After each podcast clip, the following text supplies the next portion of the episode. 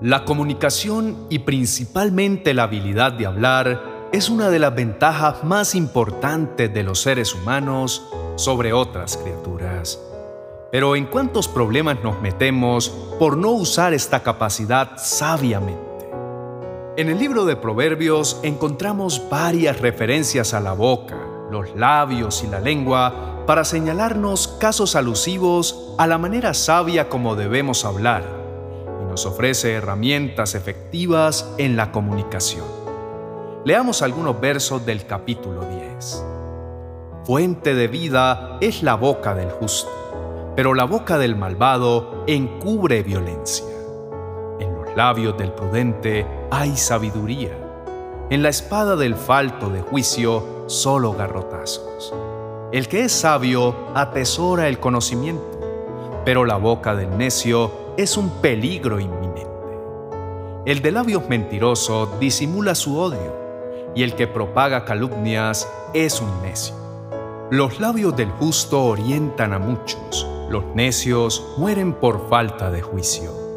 La boca del justo profiere sabiduría, pero la lengua perversa será cercenada. Los labios del justo destilan bondad, de la boca del malvado brota perversidad. El sabio Salomón nos enseña que una comunicación piadosa se convierte en un manantial de vida con resultados de aliento y corrección positivos y a largo plazo. El hombre íntegro producirá palabras de sabiduría porque lo interior se reflejará exteriormente. En contraste, la comunicación de los impíos o del necio se caracteriza por el engaño, el enojo, las mentiras, la calumnia y la perversidad.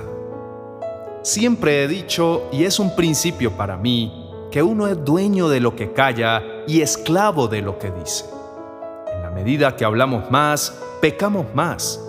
Esto debería ser algo muy serio para nosotros y detenernos un poco a pensar si todo aquello cuanto hablamos construye, edifica y además bendice es importante prestar atención a lo que nos dice Proverbios capítulo 10, verso 19. Hablar demasiado conduce al pecado. Sé prudente y mantén la boca cerrada. La Biblia nos enseña también a través de Santiago capítulo 1, verso 19, que la gente sabia hace eso. Mis amados hermanos, quiero que entiendan lo siguiente. Todos ustedes deben ser rápidos para escuchar, lentos para hablar y lentos para enojarse. El llamado es a no ser habladores incesantes. Pero, ¿por qué será que tenemos esa tendencia de hablar más de la cuenta? Seguramente porque necesitamos ser escuchados, por inseguridad, porque nos interesa que los demás conozcan nuestros puntos de vista, ¿o será que la razón de hablar en exceso es orgullo? Suele pasar que nos preocupamos tanto por nosotros mismos que nos enamoramos de nosotros mismos. De nuevo nos dice Proverbios capítulo 18, verso 2.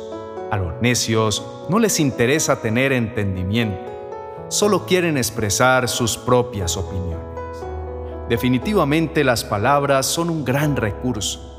Podemos hacer bien con ellas porque dan vida, pero en resumidas cuentas, cuando abusamos de las palabras podemos hacer bastante daño. Se dividen hogares, se deterioran relaciones entre padres e hijos, relaciones laborales, se puede construir, pero también dividir. De nuevo Proverbios capítulo 18, verso 21 dice, La lengua puede traer vida o muerte. Los que hablan mucho cosecharán las consecuencias. ¿Qué poder tan increíble tiene la lengua? Santiago capítulo 3 versos 4 al 6 nos dice, Fíjense también en los barcos, a pesar de ser tan grandes y de ser impulsados por fuertes vientos, se gobiernan por un pequeño timón a voluntad del piloto. Así también, la lengua es un miembro muy pequeño del cuerpo, pero hace alarde de grandes hazañas. Imagínense qué gran bosque se incendia con tan pequeña chispa. También la lengua es un fuego, un mundo de maldad. siendo uno de nuestros órganos, contamina todo el cuerpo y encendida por el infierno, prende a su vez fuego a todo el curso de la vida. Es demasiado increíble cómo con nuestras palabras podemos dar vida a las personas o traer muerte a ellas. Por lo tanto, sabio es quien habla palabras que dan vida, que edifiquen, que den fortaleza y afirman todo lo bueno que hay en los seres humanos, donde sabemos que Dios los hizo a su imagen y semejanza. Ser sabio es pedir al Espíritu Santo que habita en nosotros que nos ayude para hablar palabras de bienestar. Pidamos al Señor que ponga un centinela en nuestra boca para que vigile la puerta de nuestros labios. Que cuando nos dirijamos a alguien lo hagamos con sabiduría, sin hablar de más, sin herir, sin ofender ni lastimar, y lograr así mantener en buen concepto principalmente a cada persona que está más cerca de nosotros empezando por los de nuestra propia casa. Cuando hablamos palabras que dan vida, podemos cambiar vidas para siempre. Palabras que reafirman como, por ejemplo, te amo, te respeto, creo en ti, me agrada mucho verte, eres importante para mí, eres muy bueno en lo que haces. No te preocupes tanto por las cosas que ahora te están pasando. Dios es fiel y va a ayudarte a salir en victoria. Palabras como lo siento, ¿me perdonas? Muchas gracias por lo que haces por mí. Cuando decimos palabras como esas, desde nuestro corazón estamos dando vida a las personas. Podemos hacer una gran diferencia con nuestras palabras. El libro de Proverbios es una herencia maravillosa. Cuenta con 31 capítulos lo que hace que si leemos uno cada día, estaremos siendo direccionados con declaraciones cortas que expresan verdades sobre la conducta ética y moral del ser humano, y además contribuyen a que hablemos siempre con sabiduría. Tengamos presente que Dios aborrece la lengua mentirosa o el testigo falso, que la sabiduría habla de sí misma. En ella no hay falsedad, solo habla la verdad y la justicia. Y por último, el sabio habla con amor, verdad, justicia, veracidad, misericordia, integridad. Sus palabras buscan el bien del prójimo y escucha con entendimiento. Oremos. Amado Padre que estás en el cielo, en esta mañana nos postramos en tu presencia y te pedimos, Señor, toma nuestra vida y hazla de nuevo. Necesitamos ser llenos de sabiduría para hablar palabras que edifican, que bendicen, palabras sabias para poder bien hablar de los demás. Necesitamos que nuestras palabras den vida y aliento. Señor, aprendimos que los labios mentirosos encubren odio. Quien difunde calumnias es un insensato el imprudente habla mal de su amigo, pero hoy, Dios nuestro, queremos aprender de tu amado Hijo, nuestro Señor Jesucristo, quien teniendo autoridad para juzgar, nunca lo hizo. No condenó a nadie, por el contrario, se acercaba a quienes otros rechazaban, y les exaltaba sus cualidades y les confirmaba su amor por ellos. El falto de juicio desprecia a su prójimo, pero el entendido refrena su lengua. El chismoso revela los secretos, pero el hombre fiel guarda la debida reserva.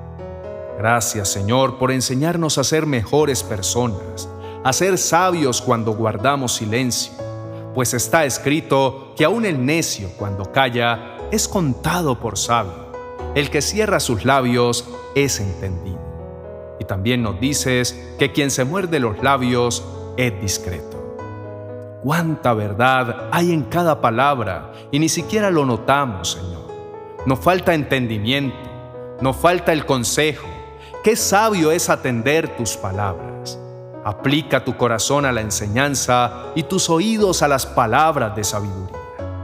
Padre, necesitamos concentrarnos en las buenas palabras, todas aquellas que traen provecho. Ellas son como la miel endulzan la vida de quienes las escuchan. Como naranjas de oro con incrustaciones de plata, son las palabras dichas a tiempo. Aplicar todas estas verdades a nuestra vida nos traerá bendición. Las buenas palabras son melodía a los oídos de quienes las escuchan y asimismo el que da buenas respuestas es como si diera un beso en los labios. Las palabras sabias satisfacen igual que una buena comida. Las palabras acertadas traen satisfacción. Todo lo que salga de nuestra boca, nuestra forma de hablar, nos alimenta el alma. Todo lo que digamos bien nos saciará.